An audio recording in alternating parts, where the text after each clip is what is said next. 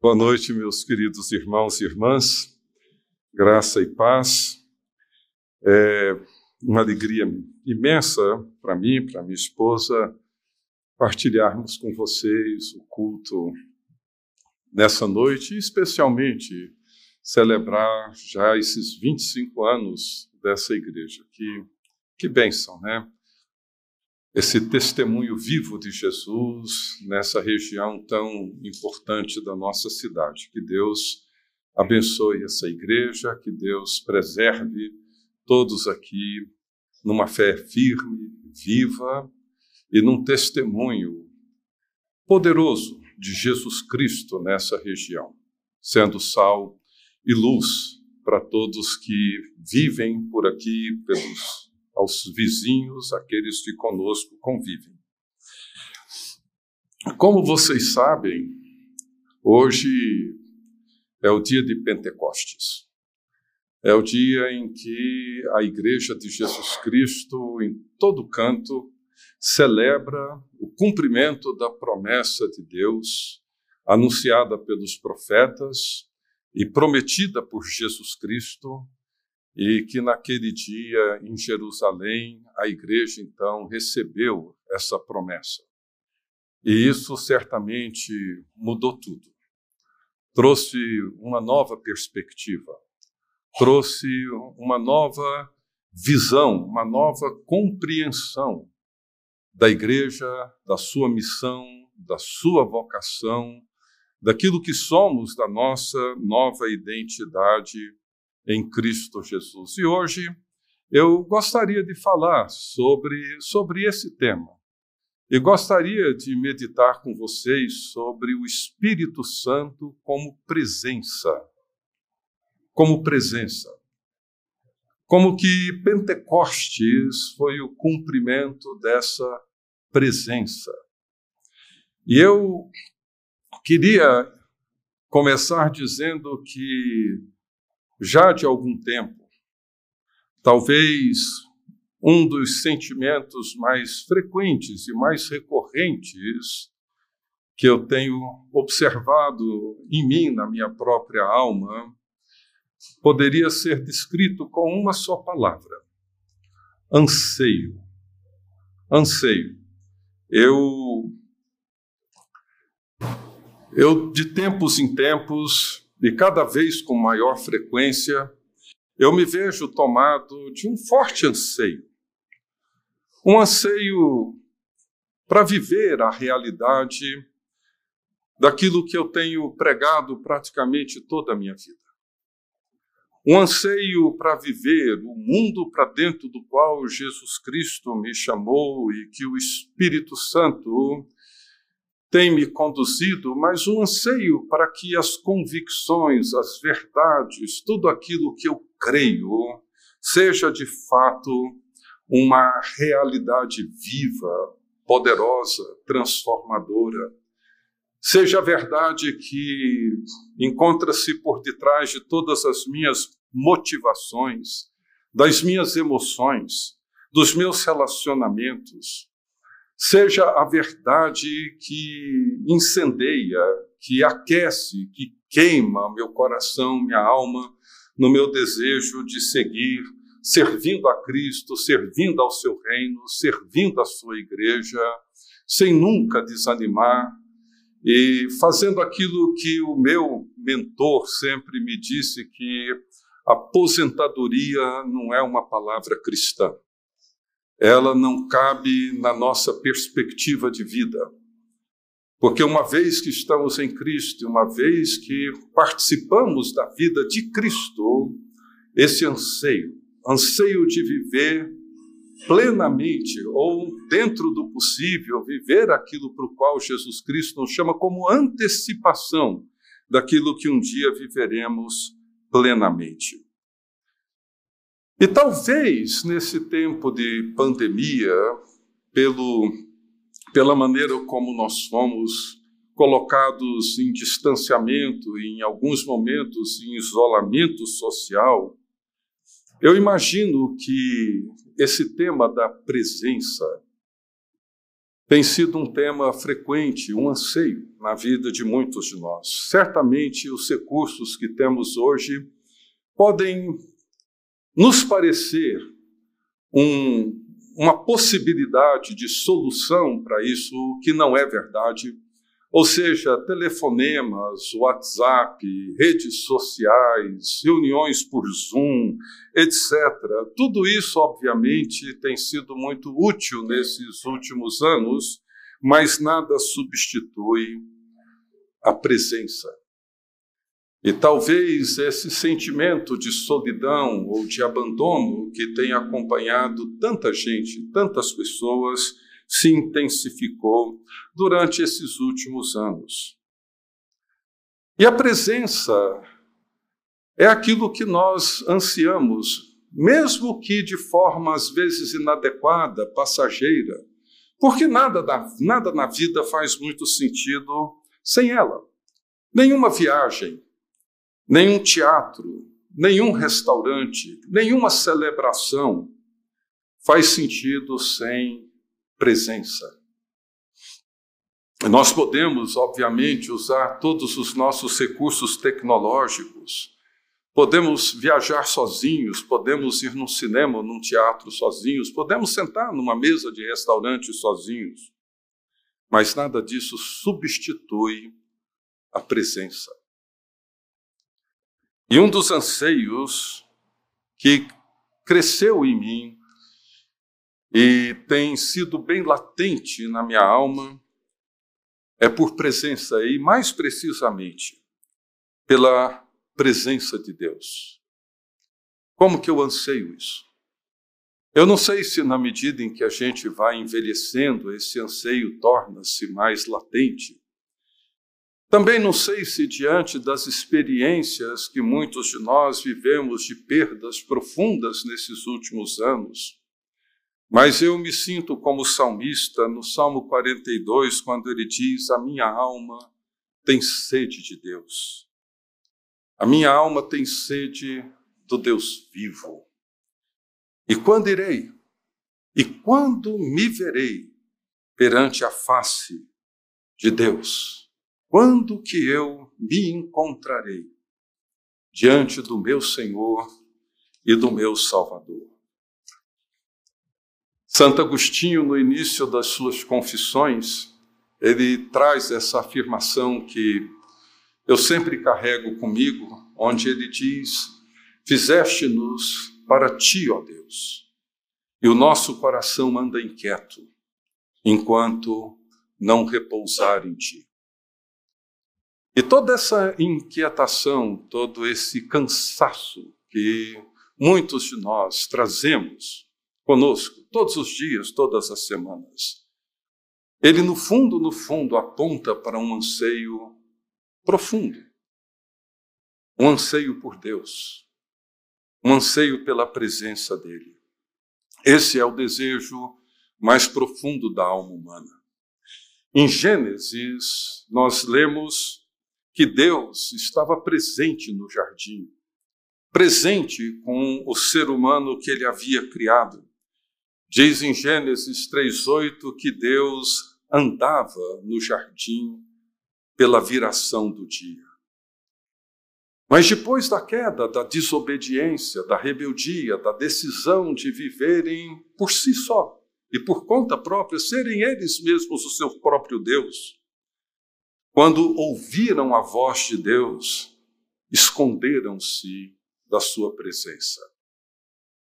O pecado é isso ele produz em nós essa necessidade de nós nos escondermos de Deus, fugirmos da sua luz, nos escondermos da verdade que Deus vem e revela sobre Ele mesmo e sobre nós. E desde então, desde o Éden, desde a queda, nós carregamos esse anseio. E um anseio que só será plenamente realizado em Apocalipse 22, 21 e 22, nesse outro jardim que nos aguarda. Nesse jardim onde Deus habitará conosco. Diz assim, Apocalipse 21, eles serão povos de Deus, e Deus mesmo estará com eles, e lhes enxugará dos olhos toda lágrima, e a morte já não existirá. Já não haverá luto, nem pranto, nem dor, porque as primeiras coisas passaram. Ah, como eu anseio por isso, como eu desejo por isso.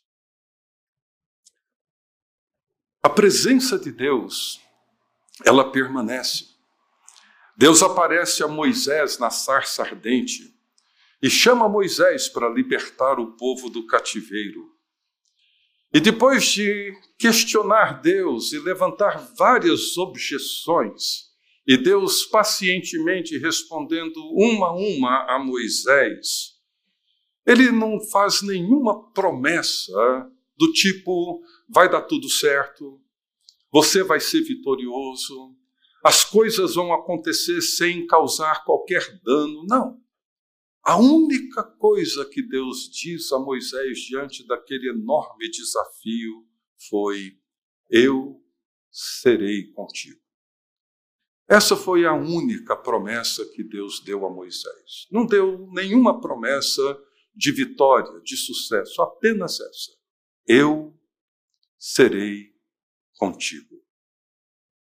A minha presença irá com você. E depois de libertar o povo do cativeiro, Moisés conduz o povo para o Monte Santo para ali adorarem a Deus. E Êxodo 19 diz que esse monte era o lugar da morada de Deus, o lugar da presença, o lugar da habitação de Deus. Mas somente Moisés pôde subir ao monte.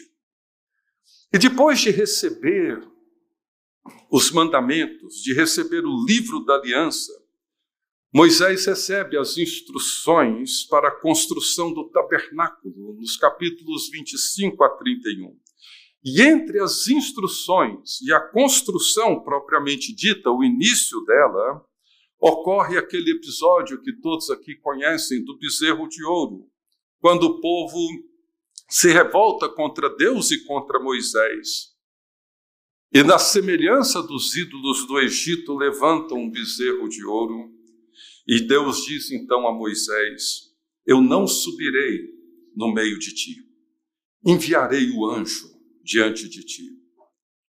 E Moisés não concorda com essa decisão de Deus e diz: Se a tua presença não vai comigo, não nos faça sair deste lugar. Pois como se há de saber que achamos graça aos teus olhos, eu e o teu povo? Não é porventura em andares conosco, de maneira que somos separados, eu e o teu povo de todos os povos da terra? Logo depois, então, Deus afirma para Moisés o seu caráter, se revelando para Moisés como um Deus compassivo, um Deus clemente, paciente, grande em misericórdia e fidelidade, e inicia ali a construção do tabernáculo, culminando com a descida da glória de Deus que enchia o tabernáculo da presença divina. O pecado de Israel levou o povo a se afastar da presença de Deus. A invasão e a queda de Jerusalém, ao lado do exílio, da destruição do templo, aumenta o sofrimento e o anseio do povo pela presença, porque não eram mais reconhecidos pela presença do Deus vivo no seu meio. Angústia, sofrimento, solidão foram potencializadas na vida desse povo, mas nem tudo estava perdido. O profeta Ezequiel profetizou dizendo: O meu tabernáculo estará com eles, e eu serei o seu Deus, e eles serão o meu povo. Que promessa! Que esperança real, viva, extraordinária. E séculos depois nós vemos João no prólogo do seu evangelho dizendo: E o Verbo se fez carne e habitou entre nós cheio de graça e de verdade. E vimos a sua glória, glória como do unigênito do Pai. Jesus, a palavra eterna de Deus, a palavra que se fez carne, habitou, tabernaculou entre nós e vimos a glória de Deus em Jesus Cristo. Jesus, a palavra de Deus que se fez carne, então é a presença de Deus no meio do seu povo. Mas ele agora, nos capítulos 13, 14, 15, 16 de João, ele está se despedindo dos seus discípulos. E como que a presença de Deus se dará com seus discípulos? Jesus os chama e diz: Olha, eu logo, logo não estarei mais entre vocês. Vocês não me verão mais. Eu volto para o meu Pai. E como que eles e nós agora viveremos sem a presença de Jesus Cristo, da palavra viva, do Verbo encarnado entre nós? E eu gostaria de ler em João 14, os versos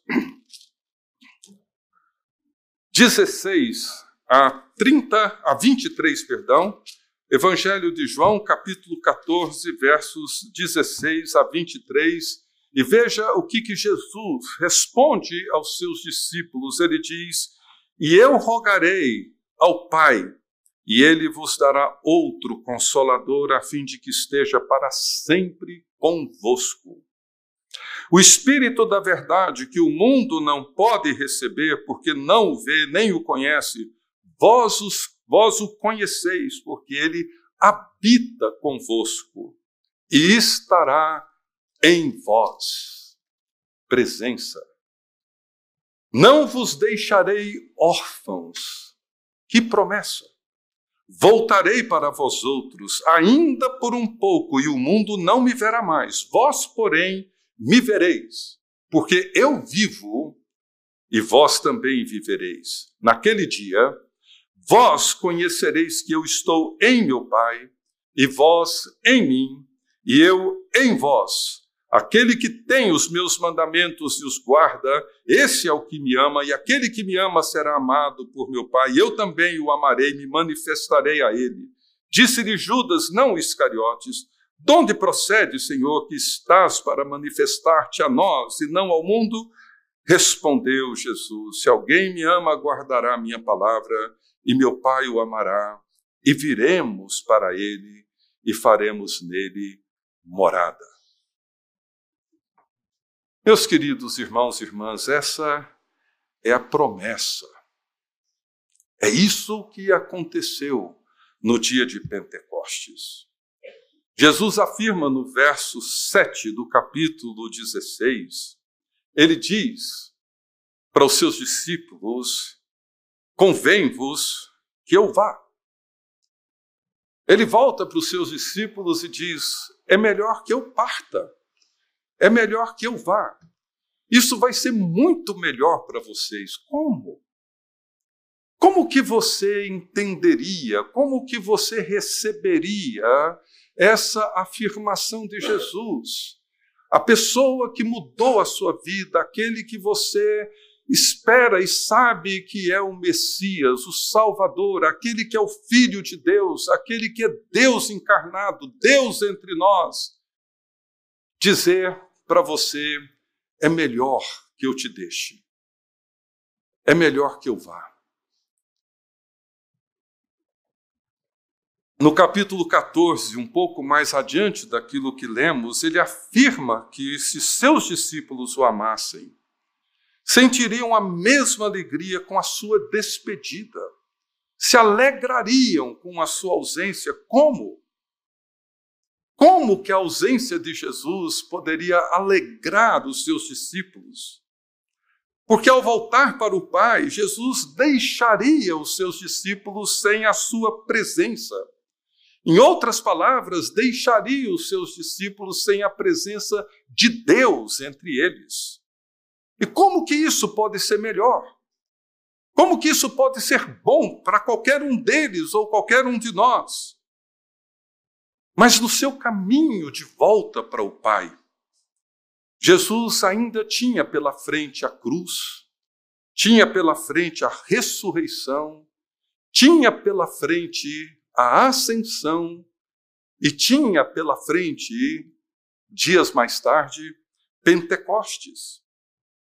Jesus iria realizar o sacrifício pelo pecado, se levantaria vitorioso sobre o poder da morte e de todos os poderes. Assumiria o seu lugar no trono glorioso de onde ele reina todo o universo e de onde ele intercede por nós. E após a sua ascensão, após o seu lugar no trono, ele então envia o Espírito Santo, o outro consolador, que estará para sempre conosco. O outro consolador significa que ele é diferente, mas da mesma natureza. É a terceira pessoa da Trindade, da mesma natureza de Deus Pai e de Deus Filho. Não se trata de uma força, não se trata de uma energia, trata-se de uma pessoa o outro consolador. E ele dará continuidade, fará com que tudo aquilo que Jesus vinha fazendo seguirá sendo feito. Só que de agora, de uma maneira muito mais abrangente, muito mais universal. E os discípulos o conhecem porque conhecem a Cristo. Por que é melhor? Eu queria comentar três. Três aspectos que envolvem a despedida de Jesus e a presença do Espírito Santo entre nós. Em primeiro lugar, é melhor, porque o Espírito Santo, o Consolador, é a presença, a habitação de Deus no seu povo e no meio do seu povo. Ele habita convosco e estará em vós. Como eu gosto dessa preposição em. Como diz o reverendo Daryl Johnson, essa preposição é a distância mais curta. E no verso 20 do capítulo 14, ele diz assim: Naquele dia vós conhecereis que eu estou em vós, em meu Pai, e vós em mim, e eu em vós. Em outras palavras, Jesus está dizendo que o Espírito Santo vai fazer em vocês é o mesmo que ele fez em mim, em meu relacionamento com meu Pai, da mesma maneira como o Pai está em mim e eu estou em meu Pai, vocês estarão em nós e participarão dessa mesma comunhão trinitária. É melhor, é muito melhor. A presença de Deus agora por causa de Pentecostes, por causa do cumprimento da promessa, porque o Espírito Santo agora habita em nós, torna-se uma realidade universal e ao mesmo tempo pessoal. Envolve todo o povo de Deus em todo lugar. Não é mais um lugar onde nós precisamos ir, não é mais um monte, não é mais um tabernáculo, não é mais um templo, porque ele estará para sempre convosco, estará em vós. E muito melhor. Isso é muito, muito, muito melhor. Realmente convinha que o filho voltasse para o pai, caso contrário, o Espírito Santo não seria enviado. Em várias passagens do Novo Testamento, nós vemos Paulo afirmando a mesma coisa: o Espírito Santo habita em vós. Na imagem do templo de 2 Coríntios 6,16, Paulo toma uma passagem do Velho Testamento para afirmar que o povo de Deus, corporalmente e pessoalmente, é a nova habitação de Deus no Espírito. Como ele próprio disse, porque nós somos santuário do Deus vivente. Como ele próprio disse: habitarei e andarei entre eles, serei o seu Deus, e eles serão meu povo. Serei o vosso pai, e vós sereis para mim filhos e filhas, diz o Senhor Todo-Poderoso.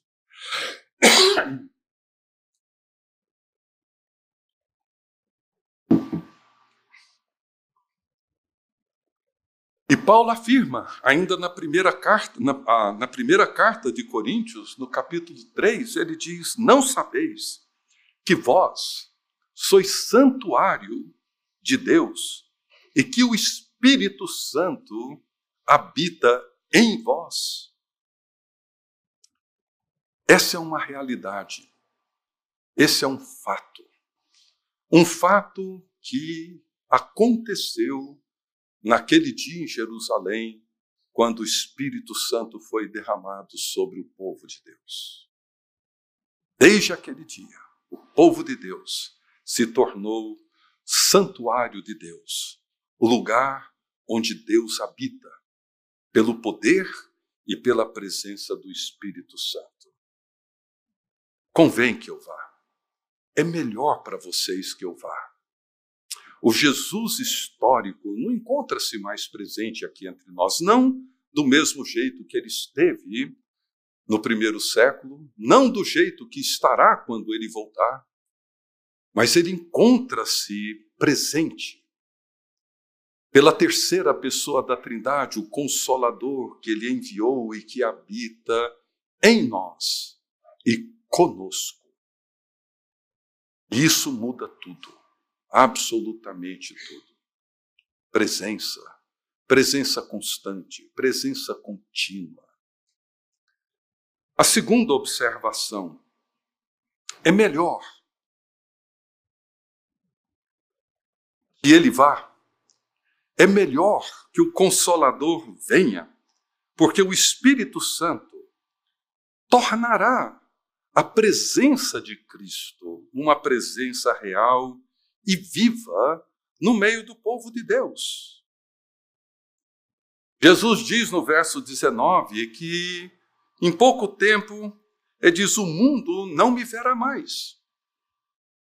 Ele seria preso, seria julgado, condenado, açoitado, crucificado e morto. E no terceiro dia ressurgiria com um corpo glorificado e seria ascendido aos céus. Por isso o mundo não o veria mais, mas os discípulos o verão. Nós podemos vê-lo. Como? Pela ressurreição. Porque eu vivo, vocês também viverão. Porque eu vivo.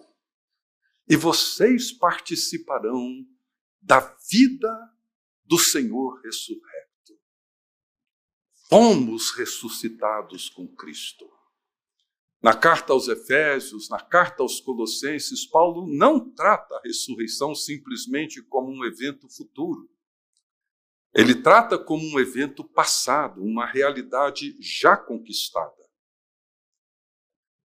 Ele diz se fostes ressuscitados juntamente com Cristo, buscai as coisas lá do alto, pensai nas coisas lá do alto, não nas que são aqui da terra, porque morreste. E a vossa vida agora está oculta juntamente com Cristo em Deus. Vivemos hoje essa realidade oculta, porém viva. A realidade oculta é uma realidade que sempre esteve presente nas parábolas de Jesus.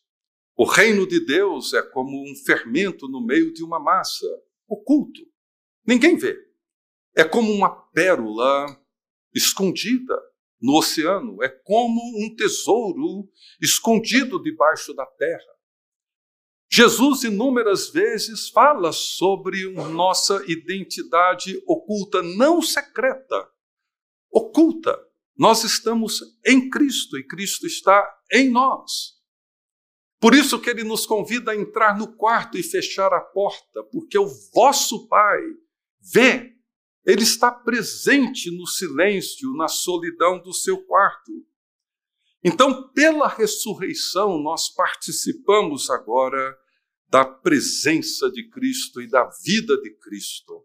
Porque eu vivo, vocês também viverão. Vocês participarão da vida do Senhor vitorioso, do Cristo ressurrecto, daquele que venceu a morte. Pensem nas coisas do céu. Isso não significa nos abster ou nos abstrair das coisas aqui do nosso dia a dia, não. Significa reconhecer que Ele está sentado no trono e Ele reina, e nós vivemos agora a nova realidade da nova criação, onde Jesus Cristo é o Senhor e nenhum outro. Em Ezequiel, ele profetiza dizendo: Também vos darei um coração novo, falando da promessa do Espírito. E porei dentro de vós um espírito novo, e tirarei da vossa carne o coração de pedra, e vos darei um coração de carne, ainda porei dentro de vós o meu espírito, e farei com que andeis nos meus estatutos e guardeis as minhas ordenanças e as observeis. Ezequiel anunciando a promessa que viria. Eu porei o meu espírito dentro de cada um de vocês. A minha palavra estará dentro, impressa como que uma tatuagem dentro de nós. De forma que a vida de Jesus Cristo torna-se real, poderosa, pela igreja, pelo corpo de Cristo. Em 2 Coríntios 3,5, Paulo fala do ministério da nova aliança, onde o Espírito provê para o povo de Deus a realidade essencial daquilo que nós necessitamos. Paulo reconhece que a morte de Cristo instituiu uma nova aliança, um novo pacto com seu povo. E ele diz no capítulo 11: semelhantemente, depois de haver ceado com seus discípulos, ele disse: Esse cálice é a nova aliança, o novo pacto feito pelo meu sangue. Isso é o meu corpo que é partido por vocês. Comam, bebam, em memória de mim. O espírito da nova aliança é o espírito que torna possível para nós vivermos a realidade para dentro da qual Jesus Cristo nos convida e torna ela possível. Torna possível viver a partir da palavra de Deus, dos mandamentos de Deus, da vida de Jesus Cristo. No capítulo 15 de João, quando Jesus usa a metáfora, a imagem da videira, ele deixa claro: se vocês permanecerem em mim e eu permanecer em vocês, vocês darão muitos frutos. De que frutos ele está falando?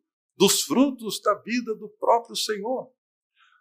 Logo antes de afirmar a promessa do Espírito Santo, ainda no capítulo 14, Jesus diz para os seus discípulos: Em verdade, em verdade vos digo que todo aquele que crê em mim fará também as obras que eu faço, e outras maiores fará, porque eu vou para junto do Pai.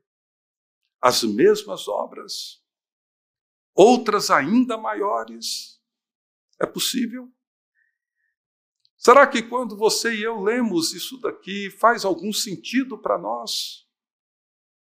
Fazia para Jesus. Fez para os discípulos que entenderam e experimentaram Pentecostes. Por quê? Jesus diz: Olha, eu estou de volta, estou no meu caminho de volta para o meu Pai, mas vocês permanecerão, vocês serão a minha presença no mundo o Espírito Santo virá e unirá vocês a mim, de tal forma que vocês darão continuidade àquilo que eu venho fazendo. Tudo isso seguirá sendo feito e coisas ainda maiores do que as que eu fiz. porque eu vou para junto do Pai, e tudo quanto pedirdes em meu nome, eu farei, a fim de que o Pai seja glorificado no Filho. Ele afirma isso sete vezes no discurso de despedida. Sete vezes ele afirma isso. E quando nós lemos o relato de Pentecostes e seguimos lendo o livro de Atos, nós vemos uma igreja seguindo a mesma coisa que Jesus vinha fazendo, o mesmo testemunho, com o mesmo poder, realizando as mesmas coisas. Por último, é melhor, é muito melhor que Jesus vá, porque o Espírito Santo, o Consolador, tornará real possível, visível e corporalmente, comunitariamente, a comunhão, a união de cada um de nós com o Pai e o Filho. Esse é um dos temas mais impressionantes das institutas. Calvino encerra o livro 2 das Institutas falando da gloriosa obra de Jesus Cristo na cruz e tudo aquilo que Cristo fez. Mas ele inicia o livro 3 das Institutas falando que se o Espírito Santo não tomar aquilo que Cristo fez e tornar aquilo real e vivo em nós, nada daquilo faz sentido. Então, no livro 3, ele inicia falando sobre a nossa união com Cristo pelo poder do Espírito Santo. Nós somos unidos a Ele. E essa união, que ele chama inclusive de união mística com Cristo, ou seja, essa forma como nós participamos da vida divina que se dá pelo poder do Espírito Santo, nos torna participantes da comunhão divina. E essa é a oração de Jesus no capítulo 17, quando ele conclui todo esse tema que ele vem abordando desde o capítulo 3, desde o capítulo 13, perdão, do Evangelho de João. E na oração sacerdotal de Jesus, o que ele diz é simplesmente fascinante. Ele diz no verso 21, a fim de que todos sejam um.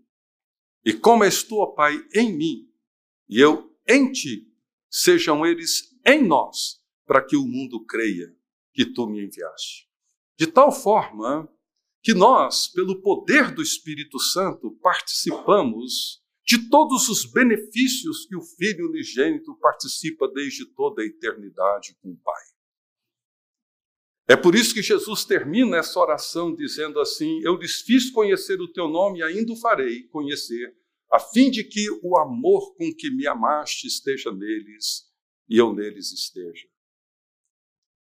Pensa um pouco nisso.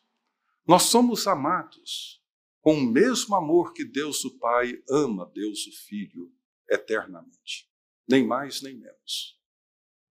Se nós entendêssemos isso, muita coisa mudaria na nossa vida, muitas crises deixariam de existir. Eu e você somos amados por Deus, o Pai, com o mesmo amor que Ele sempre amou Jesus Cristo. Somos participantes da mesma alegria, da mesma missão, da mesma glória, do mesmo sofrimento, da mesma vida. Por isso que Jesus afirma: Não vos deixarei órfãos. A orfandade, ela representa ausência.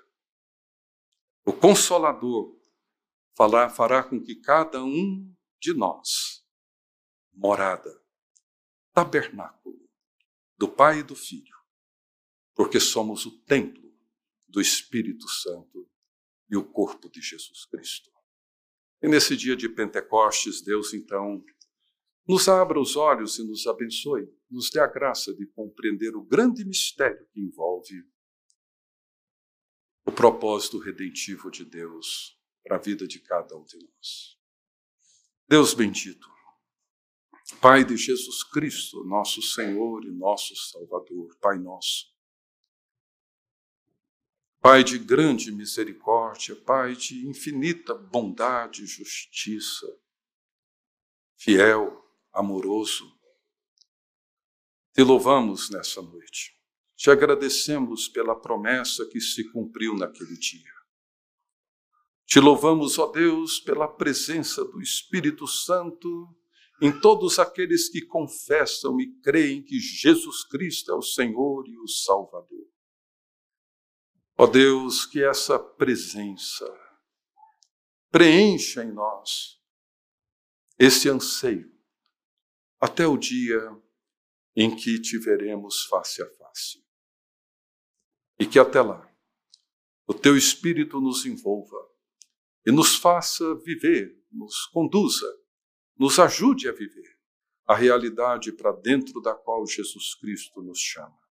É o que nós te pedimos. Em teu nome. Amém.